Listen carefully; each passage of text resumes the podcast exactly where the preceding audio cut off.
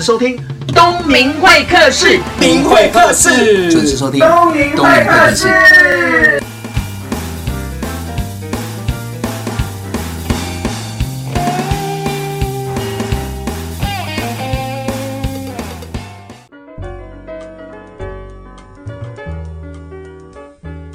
各位听众朋友，大家好，我是东明会客的节目主持人王东明。不知道现在的听众是不是刚下班，塞在路上？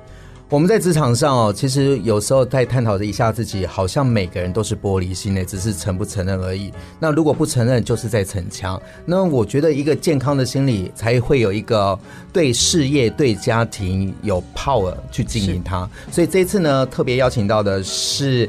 这一次呢，为您邀请到的是嘉宾集团 CEO，也是文莱慈善协会创办人的 Mandy 老师。嗨，东明老师你好，所有听众大家好。哎，对，这次哦，刚好你出的这本书，就是读懂自己，找回工作力量。嗯、那 slogan 我觉得很 touch 我，你知道为什么？因为我现在在教书的过程当中，常会听到学生的抱怨。对，然后在抱怨的过程，我就是想说，他们是个玻璃心，这种东西在我身上，这不叫抱怨，就是处理就好了。嗯。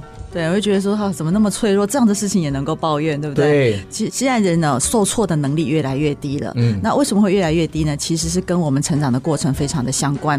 如果小时候我们成长在一个环境里面，不断的能够让我们有机会历练，然后对自己有自信，所以我们养成自己内在那份毅力、坚持力的时候，嗯、即便外面是逆境，我们都会把它视为这是一个让我们再学习的一个机会。所以，我们已经变成一种惯性的内在思考方针。对。就是。是只想着找答案，想如何往前，而不是想到抱怨啊，怎么会这样啊？是把自己当做受害者的位置。哎，真的很多人都认为自己是受害者。我在想说，如果今天我在不同的领域工作，不像我现在接触的环境的话，我是不是受害者？因为我现在都会把这些东西当成是我成长的养分。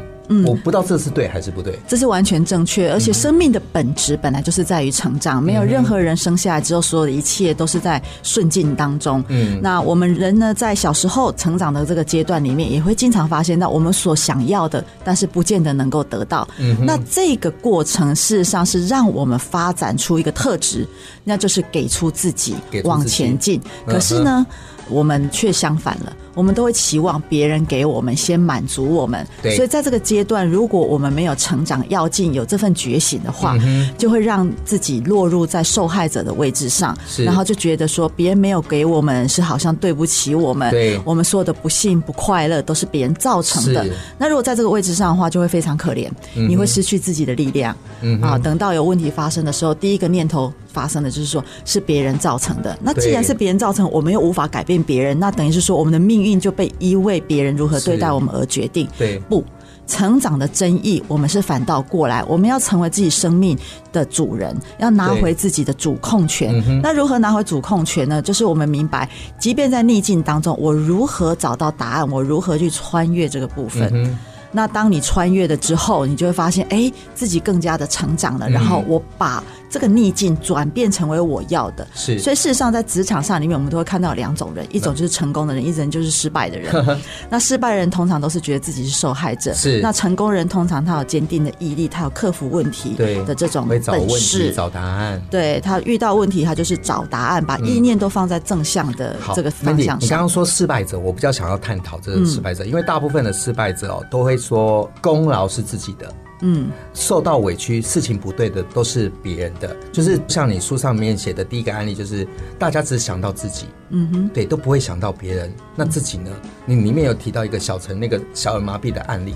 对，第一个案例，我的书的铺陈哦，就是整个来介绍人类的心理学的架构。我们有从依赖的阶段到独立的阶段，到交互依靠的阶段。嗯，那小陈的故事就是在依赖阶段，因为在小时候他是小儿麻痹患者，然后妈妈呢又婚姻破碎，所以他没有得到好的照顾，对，以至于呢他都一直觉得怨天尤人。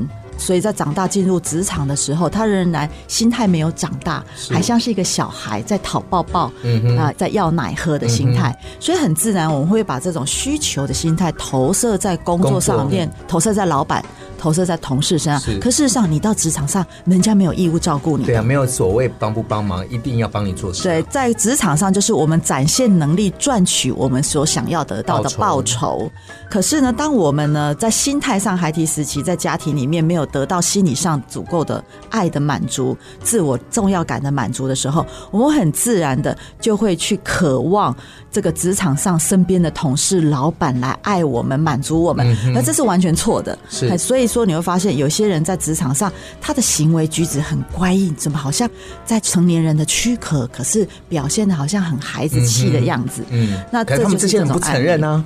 对，所以说这些人他就是需要启蒙。如果看这本书的话，有些人就会说看到自己的影子，这是不是在写我一样的感觉？那所以说，在小陈的这种案例里面，他就是一直觉得别人对不起我，别人应该对我这样，那是因为他怀抱着错误的期待，是他搞不清楚职场上不是家庭。嗯哼，但是我们大部分人会有这种错置。的这种思想，可是自己却没有办法觉察到。所以心理学是什么呢？其实就是一门让自己产生自我觉知。我们看到我们是如何在创造自己生命里面问题的一种一份这个技能。嗯，那小陈后来是碰到什么？哇，他在这个求职的过程当中，其中有一段他就碰到诈骗集团。嗯，可是呢，他没有能力去辨识。为什么？因为当一个人内心有这么多渴望被关怀、被爱的需求的时候，只要有人假装示好，你说假装就说啊，你好棒，你好优秀，我们不能没有你，意思这样的，类似或者告诉你说你真的可以，你真的可以，你一定办得到。对，然后我们的团队就是需要你这样的人。他们不是在讲传直销跟保险？我传直销是无罪的哦。那我们激励一个。人当然都要做一些正向的语言嘛。那一被听到，被激励到，然后感觉说：“哦，我被看到了。”因为他从小没有这样子经验，是在从小他在家里面就是一个隐形者的角色，然后觉得非常的孤单。在工作也是隐形者。那突然间遇到有人这样子注意他、看中他、肯定他，就会一头栽进去。对，所以呢，其实社会上还有很多新闻，比如说一些小模被骗，对对对，诸此类都是这样，都是因为内心对自己有很多的不自信，然后非常的饥渴，所以当有人能够符合他内心的需求的时候，就掉进去了。是。所以小陈就是在这种状况，后来就被人家骗了钱。嗯、然后呢，他被骗了钱呢，觉醒了，然后再去找其他的工作。可是，一样的还是在受害者的位置上。嗯、所以你会发现说，哎，怎么经过一个教训，他没有改善？那是因为内心那份渴望被爱。被肯定、被看见的需求没有被疗愈，那这要如何的疗愈呢？首先就是要觉醒到，哦，原来我人生里面有这个心灵有这个破洞，有这个模式，怎么办？所以说，接下来就是回到童年，去疗愈心里面的这个破碎。然后这个破碎都是跟我们的原生家庭父母亲相关，嗯、然后疗愈的方向跟路径是很不一样的，这是牵涉到心理学一个很重要的心理机制。我事实上我们需要的是没有任何外向可以来满足我们的，我们是透过给出而得到满足。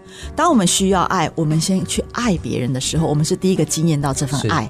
我们得到了疗愈，所以当我们需要被肯定，我们先肯定别人，先认同别人，我们经验到了这份心理感受，我们就是所谓称之为拥有。所以这是一种自我成长、成熟、蜕变的一个重要关键。嗯，所以一个问题还是要找到一个源头，对，才能处理它，对吧？对，我觉得小陈的故事非常精彩。嗯，不过我们要先休息一下，等下再回到东明会客室现场。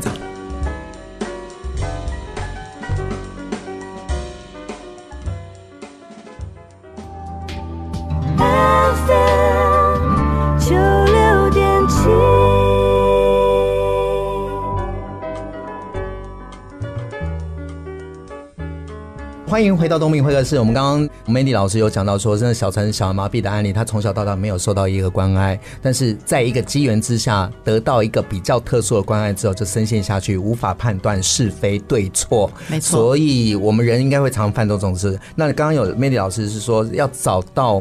原本的问题的原点，去面对它，去疗愈它。是这个问题的根源点，通常是来自于原生家庭。嗯哼，然后我们人类所有的心理需求，在我们刚生出来婴儿时期阶段的时候就已经存在了。嗯，那最基本的需求不外乎是被爱、对被呵护、被关怀、被拥抱。啊，那这些呢，都会让自己更强化自己的存在感跟重要性。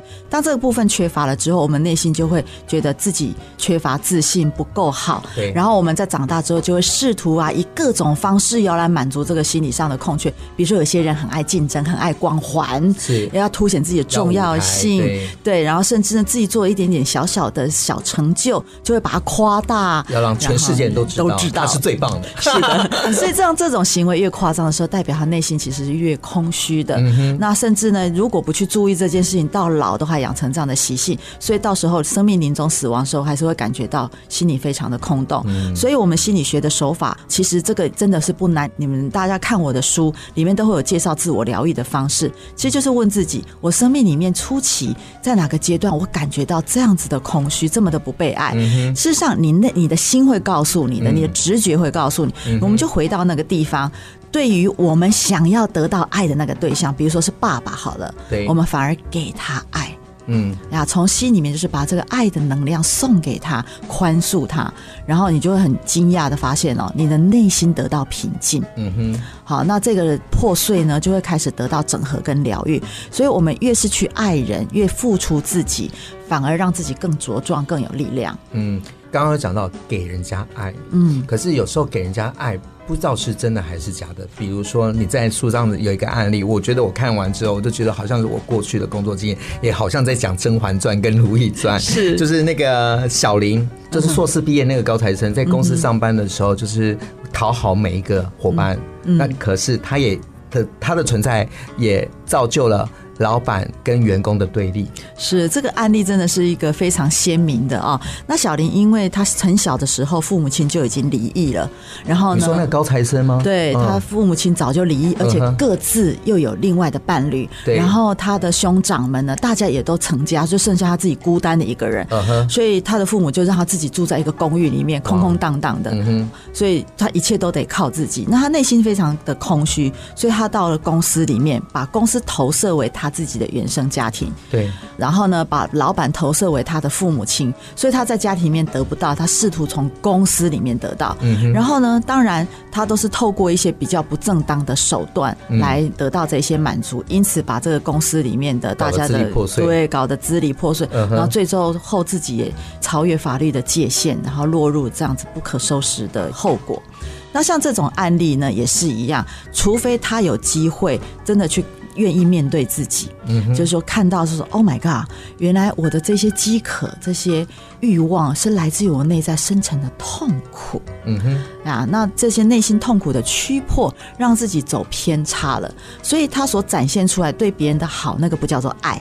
嗯哼，其实那只是一种手段，一种方式，就是要用这样的方式建，呃，建立彼此的信任。对，没错。那这些呢，其实都是处于在头脑阶段的。我们人的头脑可以被训练得很精良，我们可以读到知识啊、讯息，我们这有很多的这个精良的这个呃思考好方式。可是呢，我们的心有时候都是封闭的。其实我们的心，我们的 heart 才是感觉爱的地方。那所以我们现在的人，大部分的人都是这种奇特的没有心的动物，只有脑袋。嗯、我们脑袋里面各种的伎俩、策略、阴谋。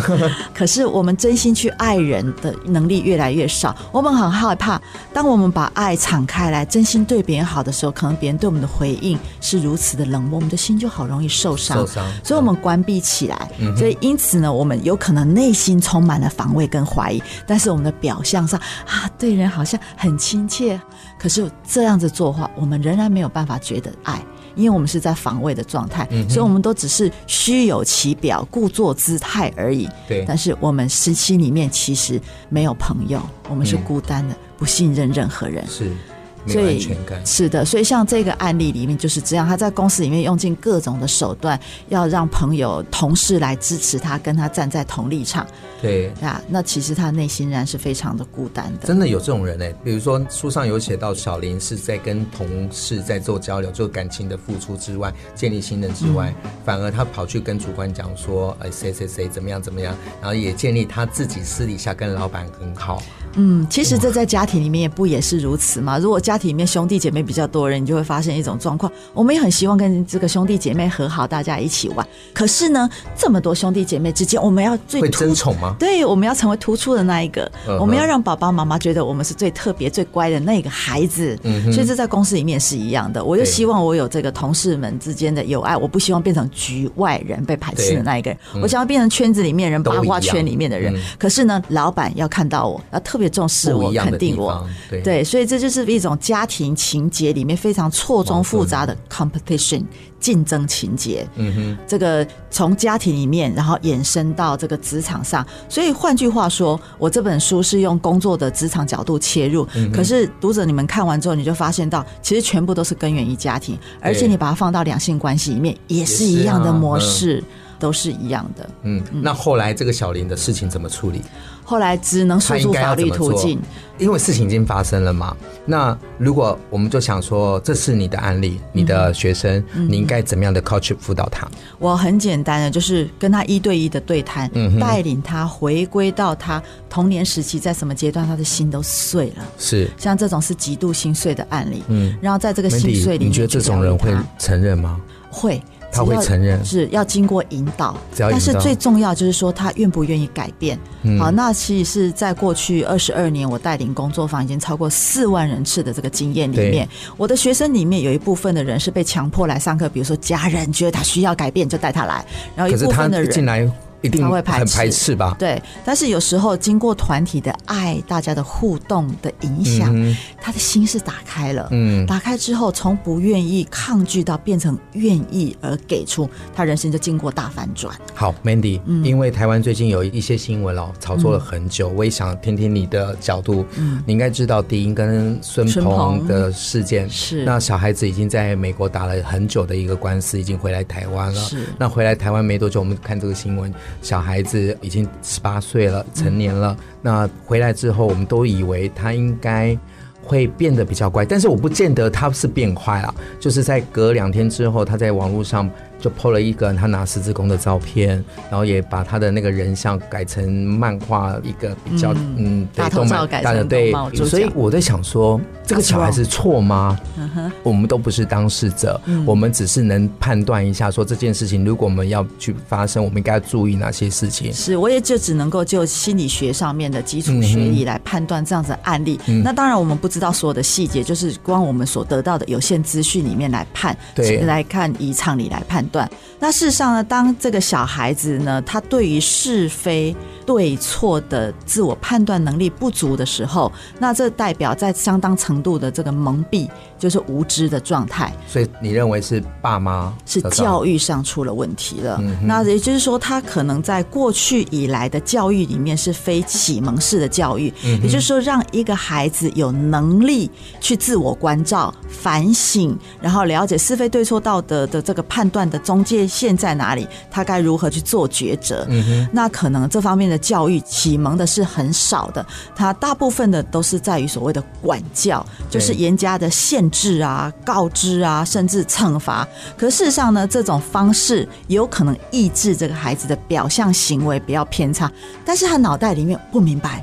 为什么这是不可以的？嗯哼。然后呢，如果说他的环境里面呢、啊，仍然是这种比较给予他很容易满足他所需要的欲望，他要什么就容易有什么。然后父母亲呢，比较疏于跟他互动，让他产生思考。给他对，那这小孩子他的脑袋思考能力就会变得很麻痹。就他要什么就要得到什么。对，不仅仅是如此，也就是说他会变得很无感，没有同理心。我的行为怎么样，对别人造成什么样影响，他是在无知的状态，所以才会发生这种状况。他活在自己的世界里，嗯，因为他从小到大就是被放在这样的环境，所以他只看得到自己，只想得到自己，他忽视了我跟这个世界的互动，我所做的行为会缔造什么样的结果，对别人产生的影响，这部分他是空白的。是，他是没有被启蒙的。嗯、那这也是目前很多的家庭里面，只有生一个小孩，会发生的状况。嗯、这个小孩就是在他自我的世界里面。里面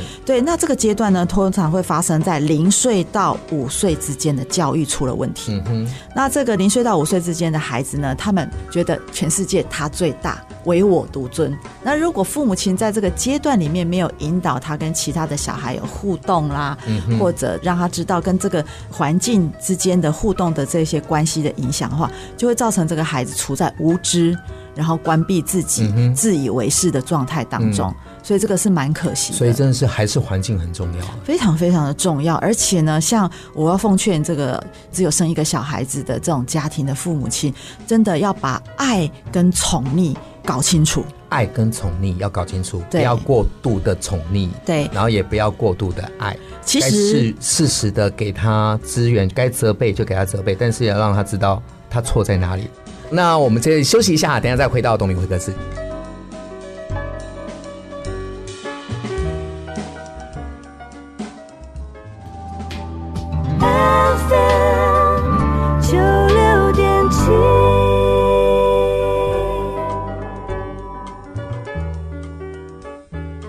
刚聊到最近新闻看到孙鹏跟迪英小孩的事件嘛，Mandy，那请教一下，刚刚我们就讲到生活环境很重要，家的环境很重要。嗯、那你觉得，如果假设我们是身为就是孙鹏跟迪英两位的好朋友，我们要给他什么建议？用你的专家的角度，我会建议孙鹏跟迪英面对自己内在的问题，嗯、因为他现在所对于孩子的教导的方式，其实。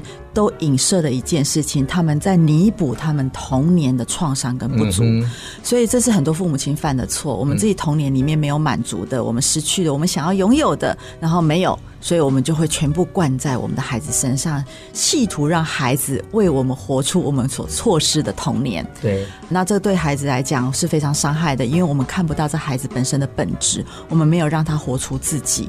所以呢，对他们的最大建言就是找专家坐下来，好好的谈一谈，然后接受引导，面对内在的自己，然后宽恕自己。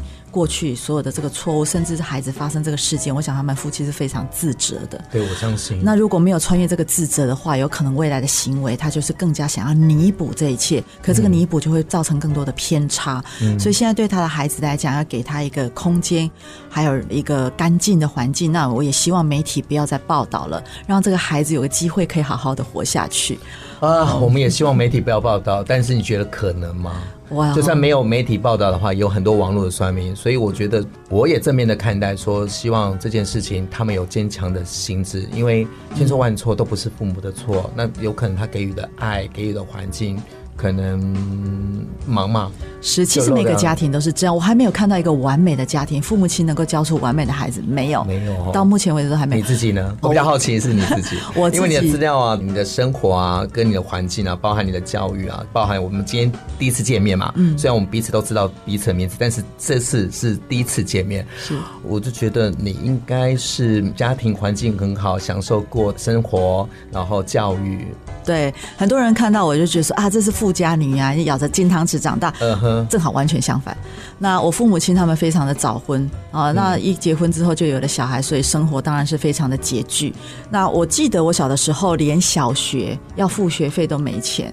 然后爸爸妈妈有几个小孩？我们家总共有四个小孩，你是排行第一，我是排行第三个，前面都是姐姐嘛。这种故事都是这样子。三个姐姐，两个姐姐，然后我们家三个女生在等最后一个弟弟。那这样最有压力的是弟弟吧？其实呢，还是他最享福。他是最享福的，因为所有的苦头都是前面的姐姐，对，所以他都不用做家事啊。好，这是发生在很多家庭嘛，重男轻女都会有这样子的现象。那所以我记得很清楚，是我小的时候呢，逢年过节，我妈妈就要去借钱，然后呢，我爷爷呢也都是长期救济我们的。好，我们是在这样子的环境里面长大，因为爸爸妈妈太年轻结婚了，所以他们的人生就从非常艰困的。太年轻是几岁？我爸爸十九岁，我妈妈十八岁，他们两个就结婚了。谈恋爱还是？当然是谈恋爱才会这样子嘛，才会这么不 不理智哦。OK，好，为爱一时冲动在，在那个时代算是时代的顶端呢。是的，但是呢，真的是开始了他们非常辛苦的一生。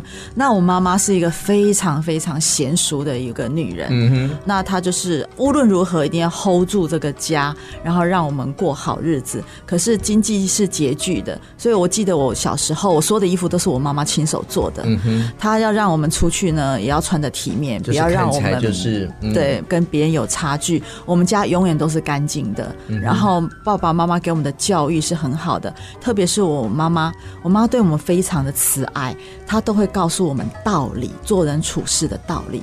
所以，即便我们在很恶劣的环境，我们也会被邻居啊、被叔叔伯伯、阿姨、嗯、他们欺负、看不起，然后我们也会很难过、很自卑。但是妈妈总是鼓励我们要正向的往前。所以说，我真的觉得父母亲的教育太重要了。有时候环境会很恶劣，但是父母亲如果是心智是坚强的，然后有正向的人生观，能够带领孩子往正向的方面去走，所以不至于太偏差的。但是呢，即便我们的这个意念啊，意图是往正向，但是我们的内心是受到冲击的、伤害的。就像我所经验到小时候的这种被妯娌呀、亲戚呀、邻居欺负。我们小时候也是会被邻居欺负的，因为比较穷，所以就会被欺负。那这些在心理上所受到的创伤都一直存在，所以导致呢，内心会有自然的自卑。缺乏自信，这也都造成我在求学的时代以及后来工作的时候，心里面会觉得矮人一截，比别人还要不如。嗯、通常一般人如果经历过这种现象，会发展出两种极端的行为：一种就是强出头，要表现自己，证明我自己是没有问题的；另外一种就是非常的自卑、退缩，嗯、然后就变成一生都不成功。我是第一种，哎、欸，我也是、欸，就是要发愤图强，对，就是林北做好你看对，那所以说我们就会变得非常努力，非常。艰辛去奋斗，可是内心是不快乐的。所以我记得很清楚，在高中时代的时候，我念的是男女分班的学校，然后在这个女生班级里面，通常女生都会有成群结党，几个几个跟谁比较好，甚至连上厕所都手牵手的那一种。对，我是孤单的那一个，我不会跟任何人手牵手。问题点在哪里？我是你成绩太好，也太漂亮？也不是，也不是同学嫉妒我、排挤我，就是自然我的心没有办法。那也更不是，那很对。我为什么会讲的那么清楚？因为我们班也是男女合班嘛，所以常常会有这种排挤。我们是分班的，我们是分班的这样。然后呢，结果我是没有办法把我的心打开。啊，来接纳任何人的。那我记得小的时候，我们家人聊天的时间都是在晚餐一起吃饭的时候，嗯、我们就会跟爸爸妈妈聊啊，我们在学校遇到什么事情啊，怎么样怎么样。特别是遇到不愉快的事情的时候，我父亲永远都会跟我们一个教育说：不要理他们，你就是做你自己就好了。那一些人就是很糟糕、很不好，怎么样？嗯，不要理他们。对，所以我爸爸用这种方式来企图让我们学会保护自己。其实这不是很正确的方法。对，不理人家，其实爸爸妈妈冲到学校去打那些小孩还要也没有必要。事实上，我们可以有更好的方式来引导，嗯、就是说，哎，其实这个同学有些欺负人家的行为，是他内心是什么样的状态？我们可以告诉孩子，告诉孩子说，你没有问题，这个不是你的问题。嗯嗯呀，那你不需要去害怕这种事情。是但是呢，我父亲的教育就是告诉我们说，不要理他们，然后呢，让我们养成了孤僻。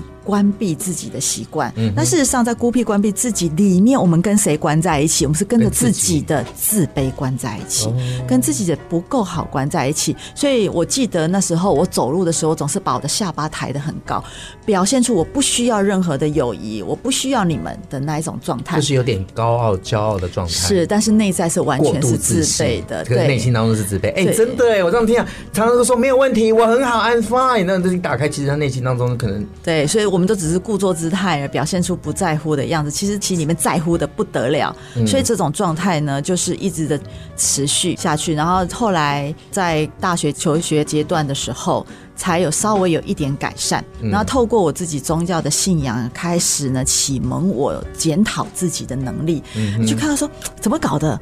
我怎么会把自己放在这种处境里面？我怎么会这么的不快乐？对，当我们意识到自己不快乐的时候，其实这是一个好的开始。我们不要逃开，嗯、你跟自己的不快乐呢，正式面对面去看到是什么原因造成的。其实这就是一道门，可以启开。探索你内心的奥秘，然后你会发现里面非常的精彩，都是我们童年曾经经验过的创伤，然后这一些地方都是我们生命中的宝藏。怎么说呢？只要你了解心理学，你进去疗愈之后。这一些都会转化成为生命里面正向的动力，嗯，所以这也是缔造我后期生命里面有很大的成就，然后让我有能力变得很快乐，然后去帮助很多人得到快乐的一个主要秘诀。我觉得这听起来都是一个人生很棒的转折跟故事哦。对，因为通常我看到很多现在我们看到可能成功人士、开心人士，或者是我们觉得很崇拜他的这些人，其实。在他后面有很多可能微不足道，可能他自己在那边掉眼泪或者心碎的事情，就是要往前走啊。对呀、啊，找到对的问题点嘛。对，有些人就是说啊，看到现阶段呢，我会觉得说，哎、欸，你一定是家庭很好啊，你爸爸妈妈给你很多啊。其实不是，我都是有经过相当痛苦的一段奋斗的历程，嗯、然后内心的自我挣扎。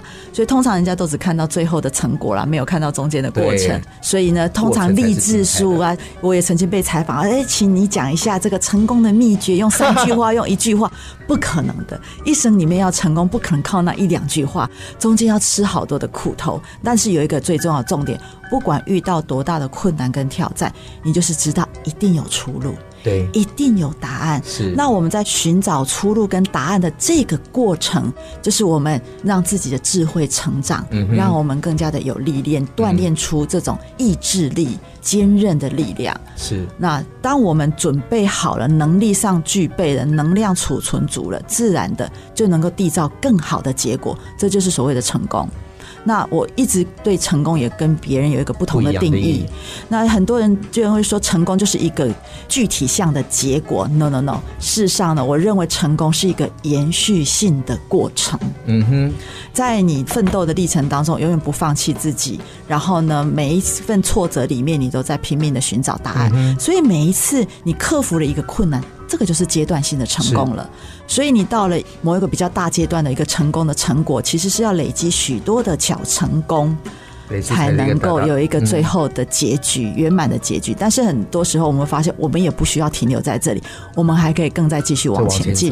这样呀，就像我为我自己人生规划，我决定五十岁我就要从职场上退休。接下来我就是要开始奉献我这一生所学的，来帮助更多像我这样子的人成长。这个辛苦童年背景的人，我想要帮助他们，人生可以变得不一样。好，我觉得你的未来的蓝图值得期待啊，因为。真的看不出你的年纪。那中场休息之后，下半场更加精彩。那我们通常这一段呢，会送一首歌给听众朋友。嗯、那 Mandy，你有什么样的歌要送给听众朋友？我想送给朋友的是 Celine Dion 的一首歌，叫做《Prayer》祈祷。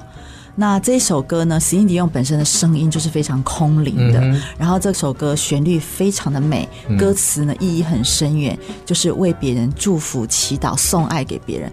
我真的觉得哦，我们现在整个台湾的状况。真的需要很多的友爱，心存一份善念，嗯、为别人多想一点，嗯、然后呢，能够祝福别人，为别人祈祷。那事实上，每一份我们送出去的善意，也都会回到我们自己身上来。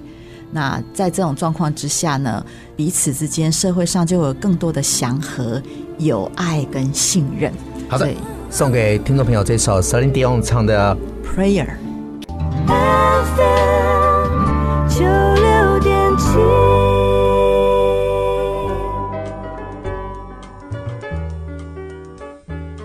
现在听到的是东明会客室，我旁边的这一位是有很多身份的 Mandy 老师。那他除了出书之外，也是一个心灵疗愈的老师，同时他也是嘉宾集团的 CEO，文兰慈善协会的创办人。哎，我们这一段要聊一下，嗯，文兰慈善协会。是文兰慈善协会是九年前我成立的。那文兰呢，是来自于我的父亲李文斌，我母亲李刘秀兰的名字各取一个字。嗯、当时为什么会这么做呢？其实我们从小就非常困苦，跟爸爸妈妈一起打拼过来的。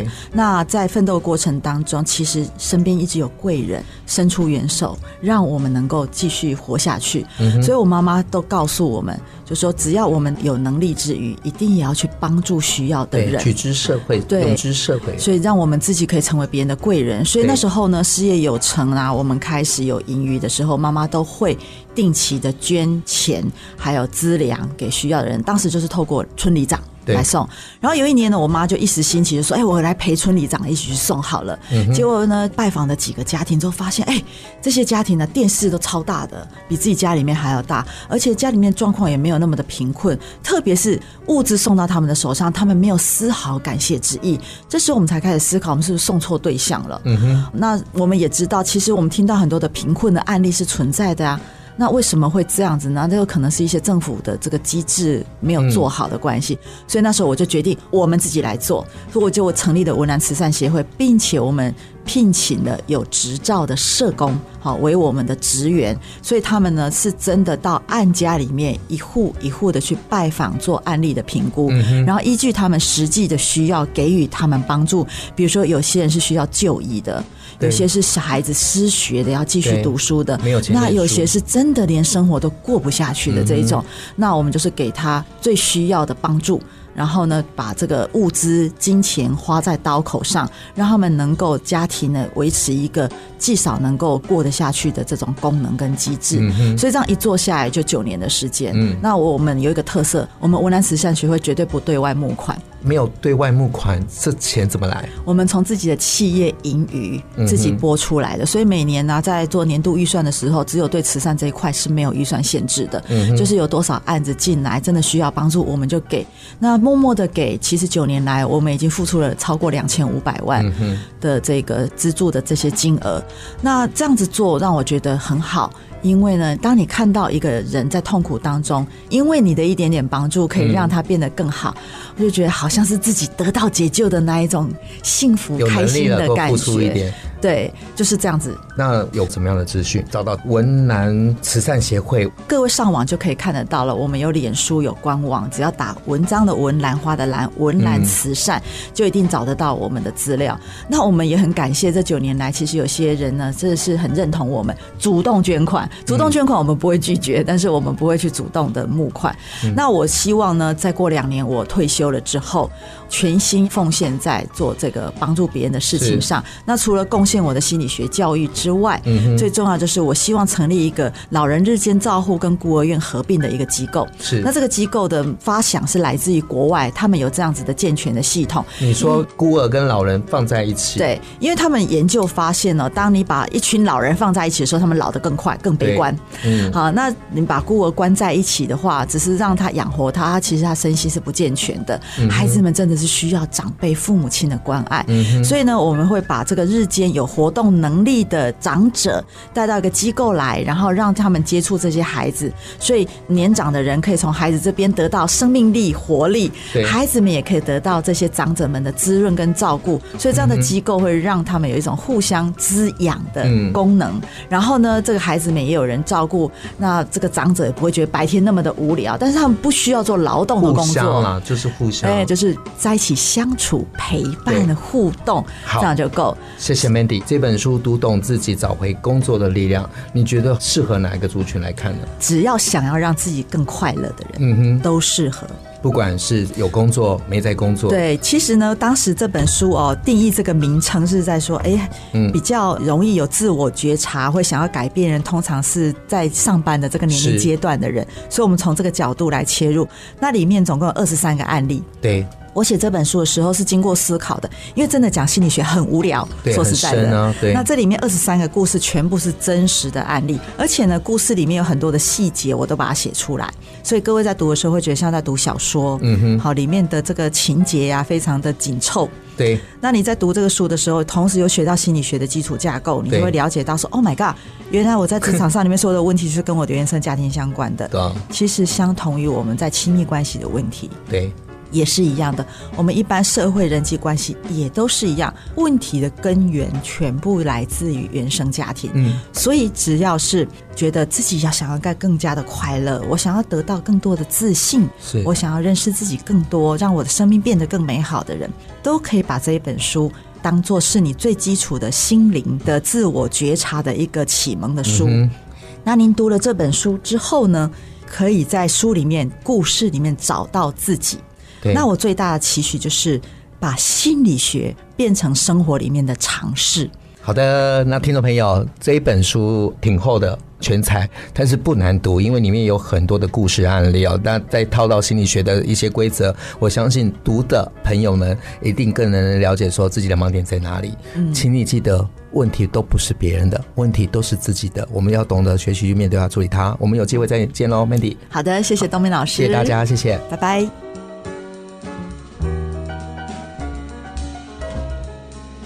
今天访问的是李淑媛 Mandy 老师哦，从事心灵教育已经二十三年了，平常都跟人接触，专长也都是两性关系跟亲子关系，在辅导教学中也带领的学生伙伴成立了文南慈善协会，希望有一天能完成开设一个同时可以照顾长者以及孤儿的单位，两者互相的照顾。虽然我知道这个梦想有点挑战，但是努力做，持续做。